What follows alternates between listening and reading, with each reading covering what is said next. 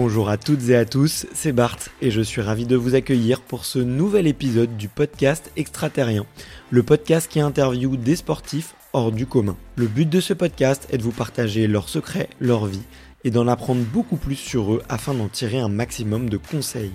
Donc si vous aimez le sport, l'aventure, le développement personnel ou que vous aimez simplement vous inspirer de personnalités remarquables, alors ce podcast est fait pour vous.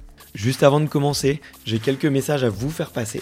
Si c'est la première fois que vous écoutez le podcast, je vous remercie d'être arrivé jusqu'ici. D'ailleurs, je vous recommande l'épisode avec Mathieu Torder qui a traversé l'Antarctique à seulement 27 ans. D'autre part, si vous ne le savez pas, j'ai beaucoup d'ambition avec ce podcast et je souhaite aller chercher des sportifs de plus en plus incroyables. Et j'aimerais vraiment interviewer vos sportifs préférés. Sachez que l'un des meilleurs moyens de les convaincre de participer, c'est notamment de leur montrer que vous êtes nombreux à adorer le podcast sur les réseaux sociaux et sur les notes iTunes. Donc si ce n'est pas encore fait, allez mettre une note sur Apple Podcast ou iTunes, c'est vraiment ce qui m'aide le plus à inciter des sportifs à venir témoigner. Si vous écoutez plutôt sur Spotify, vous pouvez très facilement le partager en story sur Instagram, taguez-moi et je vous repartagerai. J'en profite donc pour vous rappeler le nom du compte Instagram, c'est extraterrien.podcast. Suivez-le et vous y retrouverez les coulisses du podcast. C'est aussi un excellent moyen de me faire vos retours et de me suggérer des invités. Enfin, j'ai aussi créé une newsletter que vous pouvez retrouver très facilement dans Google en tapant extraterrien newsletter. C'est le premier lien qui remonte. J'y partage des bons plans santé, matériel, préparation mentale, des livres, des documentaires qui m'ont beaucoup inspiré. Allez, je ne vous embête pas plus et je laisse place à mon invité du jour. Bonjour à toutes et bonjour à tous. Bienvenue dans ce nouvel épisode du podcast Extraterrien. Dans cette série spéciale dédiée à la préparation mentale, aujourd'hui je suis avec mon ami et expert et préparateur mental, Pierre. Salut Pierre. Salut Bart. Comment vas-tu? Ça va très bien, merci. Et toi? Bah ouais, ça va super bien. Je suis vraiment ravi d'être là aujourd'hui. Je te présente rapidement pour euh, les auditeurs et les auditrices qui te connaissent pas encore. Tu es effectivement un ancien athlète de haut niveau, notamment en boxe française. Ensuite, tu as énormément exploré euh, le monde du, du coaching et aujourd'hui, tu as accompagné via ton entreprise l'Académie de la haute performance plus de 600 athlètes à l'heure à laquelle on, on se parle. Tu as notamment écrit deux livres, euh, l'identité gagnante et la préparation mentale gagnante. Euh, ça te fait déjà un beau CV. Et ta, ta méthode, effectivement, c'est la dépolarisation, mais tu connais aussi énormément d'autres outils puisque tu as étudié euh, l'hypnose et la sophrologie. Et aujourd'hui, on va parler stress, on va parler euh, gestion du stress et on va parler euh, notamment bah, des moments qui peuvent être générateurs de stress, notamment avant les compétitions. Juste, juste avant ça, j'aimerais qu'on prenne un petit peu de recul, qu'on prenne un peu de hauteur. Qu'est-ce que le stress? Moi, j'y comprends plus rien parce que pendant très longtemps, on m'a dit que le stress était très mauvais. J'ai appris à le gérer et puis euh, en te rencontrant, je commence à comprendre qu'il y a du, bon stress. J'apprends même de plus en plus, des fois en lisant tes livres, que le stress est nécessaire, que ça crée de la performance. Alors, euh, dis-nous tout, Pierre. Explique-nous, c'est quoi le stress? Bah, Encore une fois, le stress, euh, c'est un concept. Encore une fois, c'est un concept et comme tout, il y a des bénéfices et des inconvénients. Donc, le stress, déjà, si on regarde l'étymologie c'est Streitillard, c'est vraiment un, instrument de mesure de pression, on va dire. Ok? Et donc, ça veut dire quoi? Ça veut dire que le stress chez nous, ça va donc mettre en pression le corps. Donc, quand il y a trop de stress, il y a trop de pression et donc le corps ne veut pas complètement s'engager. Et à l'inverse, quand il n'y a pas assez de stress, le corps est trop relâché et donc là, on fait des sous-performances. Et donc, finalement, il y a un stress qui est bon, qui est celui qui est entre la zone de certitude et la zone d'incertitude. C'est-à-dire ça, on l'a tous su en tant qu'athlète entre je sais que ça va le faire et en même temps, je sais pas si va le faire la petite zone d'inconnu là. Et on est suffisamment du coup dans la bonne pression, on sait que là on peut tout donner.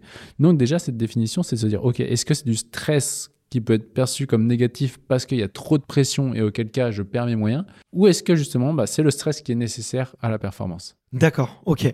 Je vois mieux le bon stress, le mauvais stress, qui vient un peu des contraintes extérieures. Ouais, ouais, les contraintes extérieures ou celles qu'on se met aussi à, l'intérieur. L'idée, c'est d'avoir au maximum un stress qui soit juste euh, qu'on se crée nous-mêmes. Ok. Et du coup, est-ce qu'il est possible de transformer un mauvais stress en un bon stress? Et si oui, comment est-ce qu'on peut le faire? Ouais, bah surtout le, stress qui est trop euh, élevé, trop fort, il correspond souvent à la peur de l'échec, la peur de décevoir, il est souvent lié à une peur. Et du coup, vu qu'il y a une, une, une peur d'échouer, par exemple, la peur d'échouer, ça va être que ce qui va arriver aura plus d'inconvénients que de bénéfices. Et donc là, on se dit, oh, mais si je loupe, c'est la fin du monde. Et forcément, du coup, on se met dans une illusion de gain et de perte. Donc, si je loupe, c'est la catastrophe, et si je gagne, bah, ça va être top. Et donc là, à ce moment, bah, le, système nerveux, il panique, et puis on n'arrive pas à faire les choses que l'on sait faire. Donc là, à ce moment, nous, la technique qu'on a à l'Académie de haute performance, elle est vraiment toute simple.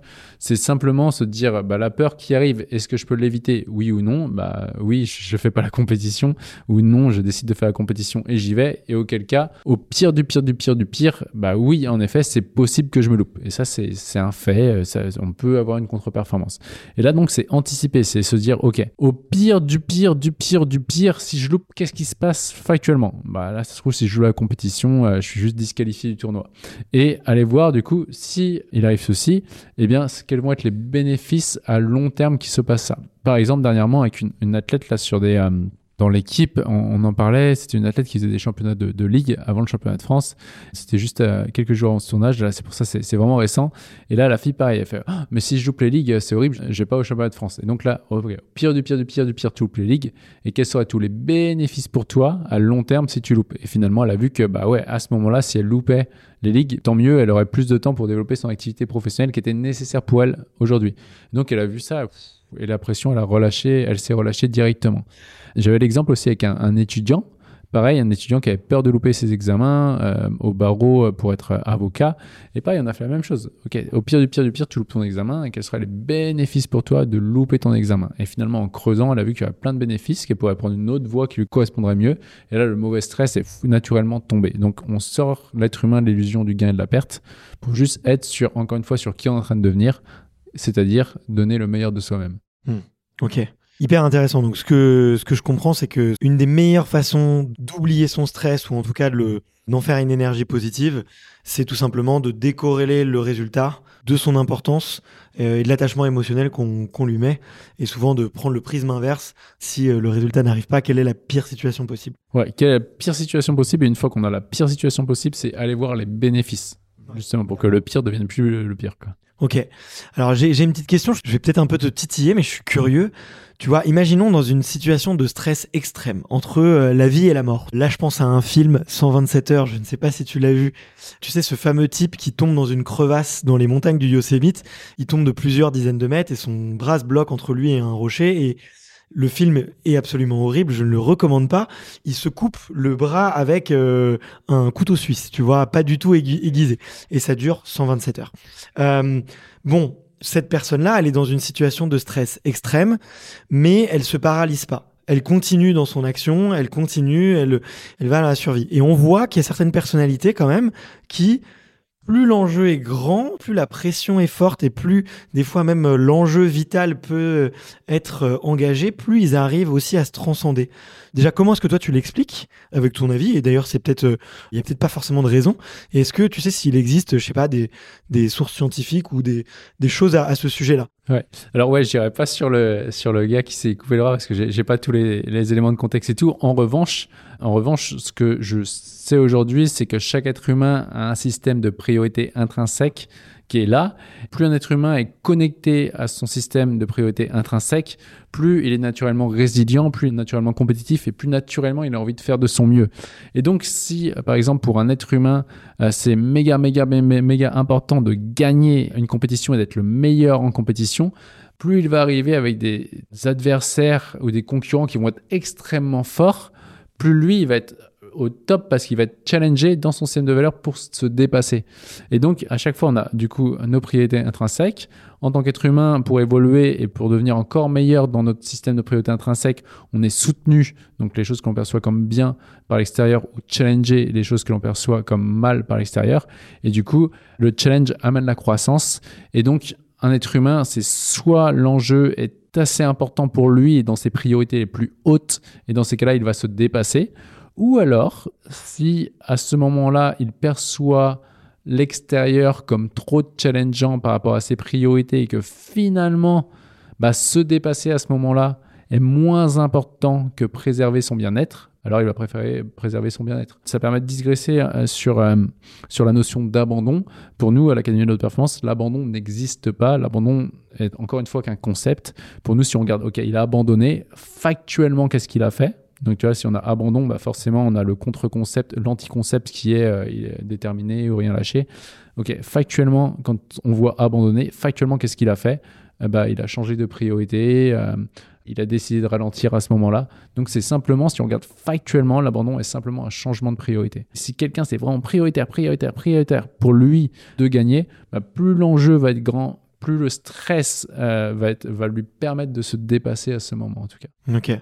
J'aime beaucoup ce concept euh, de changement de priorité versus euh, abandon. Un très bon exemple, ça peut être un coureur d'ultra trail qui va se préparer pendant plus d'un an pour une très grosse course. Et puis, en milieu de course, la douleur est tellement immense parce que peut-être trop d'entraînement, peut-être quelque chose qui, qui va pas bien. Et du coup, il, songe à abandonner. Effectivement, à ce moment-là, c'est est-ce que ta priorité c'est de terminer une course ou de rentrer en bonne santé et, de sauver ton genou, par exemple, tu vois, si c'est un problème.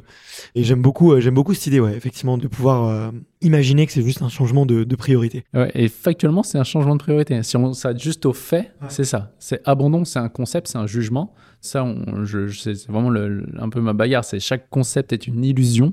Et si on regarde vraiment ce qu'est l'abandon, c'est juste un changement de priorité. Et bizarrement, plus les gens acceptent qu'ils changent de priorité, moins ils abandonnent, puisque tout ce qui réprime, ils l'expriment par compulsion. D'accord, ok. Très intéressant. Est-ce que euh, il existe euh, des, petites techniques un peu euh, sur l'instant présent, on va dire, imaginons je suis stressé là maintenant, tiens j'ai les mains moites, on est en tournage, je, ne sais pas quelque chose qui pourrait me m'angoisser ou en tout cas me générer une source d'émotions négatives. Qu'est-ce qu'il est possible un peu en solution de secours? Parce que là on a un peu étudié effectivement comment de manière continue oublier le stress et comment mieux le gérer. Bon bah peut-être que j'ai pas assez bien fait tes exercices et euh, là je me retrouve aujourd'hui, on est à quelques heures d'une compétition où la veille, j'arrive pas à, dormir, je tourne dans mon lit et je, me sens je me sens pas bien. Qu'est-ce que que je peux faire concrètement à ce moment-là? Bah, bah, du coup c'est vraiment bien parce que euh, ce que tu as dit tout à l'heure c'est j'ai pu avoir des émotions négatives et tout. Nous tu vois ce qu'on enseigne aux athlètes, c'est déjà un, c'est normal de stresser et c'est normal d'avoir un peu de peur. Euh, même naturel au-delà de normal. Pourquoi? Par exemple, pour la prise de parole en public, quand on commence à avoir les mains qui euh, deviennent moites et tout, c'est pour mieux les agiter. Quand on commence à euh, avoir le cœur qui bat un peu plus vite, c'est le trac qui monte, on a le, cerveau qui est mieux, alimenté, on a la, voix qui porte un peu plus. Donc, c'est-à-dire que déjà, un, quand tu reconnais les premiers symptômes de stress, gratitude. Automatiquement. Merci. Pourquoi? Parce que ça veut dire que mon corps est en train de se préparer à l'action. Première chose, merci. C'est-à-dire que si là on tournait pas ce podcast, si demain j'allais pas en compétition, bah j'aurais pas le stress. Puisque le stress est lié au fait que je suis en train de vivre mon rêve. Tu vois, donc première étape, c'est gratitude. Ça, on l'a fait avec, euh, Sarah, je me rappelle, ce qui est un exemple assez marquant. Sarah Belzer, donc, euh, qui a fait une médaille aux Jeux Olympiques, qui est rentrée, donc, qui était remplaçante sur les Jeux Olympiques et qui est rentrée sur la dernière, sur la finale. Sa première compétition, c'est la finale des Jeux Olympiques. on avait bossé là-dessus en mode, euh, elle, le met bien dans, le livre, préparation mentale gagnante, en mode, au moment où, si le coach me dit go, je, je stresser. Ouais, tu vas stresser. Et merci en fait de stresser. C'est-à-dire que la compétition est suffisamment importante pour toi pour que ton système nerveux te dise, hey ma cocotte, on y va, tu vois. donc c'est un réflexe. Tu t'imagines quand tu apprends ça à l'école, que ton stress, quand le corps, tu as des changements physiologiques, c'est juste ton corps qui se prépare à l'action. Donc corps est en train de te dire, je t'aide, je suis avec toi, tu vois. Et du coup, juste d'avoir ce réflexe en mode, mais merci, tu vois. Merci, je stresse. Et, de se dire aussi, c'est naturel d'avoir peur, c'est naturel d'avoir du stress. Et ce n'est pas le stress ou la peur qui est mal, c'est le fait de croire que la peur est mal qui la rend mal. À partir du moment où tu mets pas de jugement dessus, parce que le, truc, c'est le gars, il a peur, il se dit, ah, c'est pas normal, j'ai peur. Et là, il commence à rentrer dans une boucle où il stresse. Alors que si au moment où il a la peur, il se dit, ah, mais c'est cool, merci. C'est top, mon corps est avec moi. Et là, foi, directement, tu es là et tu as juste à, te mettre euh, à faire le taf. Et après, du coup, si, si tu as le temps, c'est aller voir, OK, au pire du pire du pire, qu'est-ce qui m'arrive, les bénéfices, etc. Mais le premier, premier réflexe qu'on enseigne aux, athlètes, c'est gratitude. Dès que je sens des symptômes de stress, gratitude, merci, je suis là, pourquoi j'ai ce stress et je suis en train de vivre mon rêve et ma vision? Si je reste sur le banc de touche, bah forcément, j'ai pas besoin de stresser. Ok. Bah, très intéressant et très bon, très bon tips. Avant que tu en donnes un deuxième, là, je rebondis parce que ça me fait penser à un épisode. Alors, peut-être avec une athlète que tu connais pas, mais qui s'appelle Noria Newman et qui fait du kayak extrême. Et on avait beaucoup parlé justement de peur et de stress. Et, et pour euh, complètement illustrer ce que tu viens de dire, elle, en fait, elle se sert vraiment du stress et de la peur vraiment comme un instrument pour savoir si aujourd'hui, elle se sent capable de relever ce défi et parce que tu vois, elle donc elle fait du kayak extrême donc dans des gorges et elle fait parfois des chutes de parfois de plusieurs dizaines de mètres en kayak et je crois que c'est la femme qui a le record de la plus grosse chute d'eau descendue en, en, kayak. Et en fait ouais, elle utilise vraiment le stress comme un outil positif pour euh, jauger l'engagement qu'elle va devoir mettre dans ses chutes et elle a complètement réussi à assimiler en fait cette notion de danger, de peur et euh, de stress. Parce qu'effectivement bon la notion de, peur, parce que sa, vie est quand même euh, en partie engagée. Ok pour cette première étape, je peux effectivement ressentir de la gratitude. Toi qui effectivement qui a, étudié un peu aussi l'hypnose, la sophrologie, est-ce qu'il y a des choses à faire sur la respiration, j'imagine, qui peuvent être intéressants et qui peuvent avoir un, presque un, effet mécanique sur, euh, sur la gestion du stress Ouais, bah, clairement. Alors, même si tout ça, ça reste des symptômes et des, pansements et ça n'enlève pas la racine, mais en tout cas, on est content d'avoir ces outils-là. Euh, si, si le stress se présente, enfin, le stress, attention, tout est relatif par rapport à ce qu'on vient de dire. Puis une heure avant une compétition, des fois, c'est difficile de retirer les racines. ouais, c'est clair. Non, mais tout simplement, alors, c'est pareil, au, un exercice qu'on donne aux, aux, athlètes de l'Académie de haute performance quand ils rentrent dans le programme, c'est pendant un mois, on leur, on leur apprend la respiration, les jambes à l'équerre sur allongé euh, ou respirer par le ventre, tu vois, pour vraiment s'habituer à une respiration ventrale. Et plus on va s'habituer à respirer par le ventre, bah, naturellement, en fait, le, stress redescend. Un exercice aussi vraiment facile qui est euh, la cohérence cardiaque. Euh, genre, tu te mets une application avant une compétition où tu sens que tu es un peu stressé, tu mets l'application de cohérence cardiaque et ça te permet déjà d'être présent. Donc voilà, il y, a tous ces outils qui sont, qui sont facilement disponibles. La visualisation, on peut se mettre une, une musique de méditation avant, avant euh, la compétition et, voilà. Ok, bah écoute, toi très bien. Peut-être pour les auditeurs et les auditrices qui ne connaissent pas bien la cohérence cardiaque, c'est tout simplement le fait de d'inspirer sur 6 secondes, d'expirer sur 6 secondes, de le faire de manière régulière. Alors généralement en plus on parle de boucles de 3 minutes, 5 minutes ou 3 minutes, 6 minutes euh, pour avoir ça de manière régulière, mais cette respiration va activer le système parasympathique, je crois, qui va naturellement en fait faire baisser euh, le rythme cardiaque et naturellement en fait euh, diminuer euh, le, taux de stress. Donc c'est presque mécanique en fait, c'est presque une solution miracle. On a beaucoup parlé de, des effets de l'esprit sur le corps, mais aussi le corps peut avoir un, effet sur sur, sur l'esprit. C'est clair, c'est vrai. Il y a ce triangle à, maîtriser entre les, les, pensées, le corps et les émotions en fait, et les trois peuvent s'induire. Ouais. Ça me fait penser aussi à, à Johan Koval que tu connais très bien. Lui me disait qu'il avait pour habitude avant ses courses de s'imaginer dans sa zone refuge. Alors lui qui est français, il est très attaché, très amoureux au Kenya et que il a pour habitude, généralement avant une course, de se rêver, s'imaginer avec sa famille, euh, tout simplement dans sur les terres rouges du Kenya. Et là, ils se sont tout de suite plus apaisés.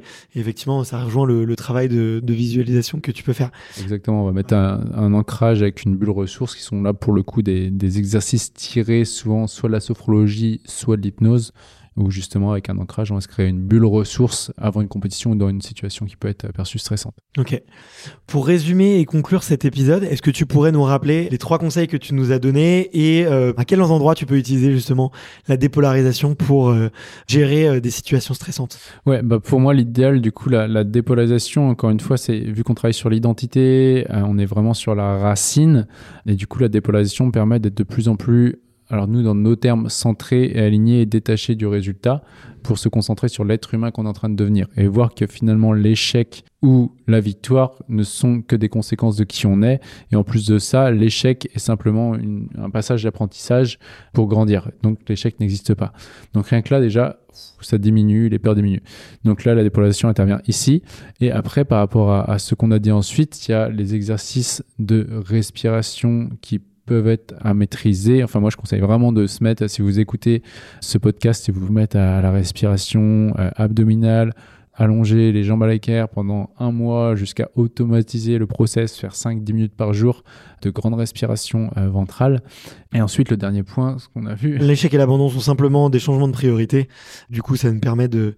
Ça, c'est de la vraie dépolarisation, du coup. De pas s'associer à un résultat. Et puis, ouais, la respiration, je crois qu'on est déjà pas mal. On a fait, on a fait beaucoup d'outils. Et eh ben, écoute, ça sera ça sera déjà euh, super bien. Euh, bah, si jamais vous voulez travailler effectivement sur les, sujets qu'on a, qu'on a abordés aujourd'hui dans l'épisode, n'hésitez pas à contacter Pierre et l'Académie de la haute performance sur leur site, sur Instagram.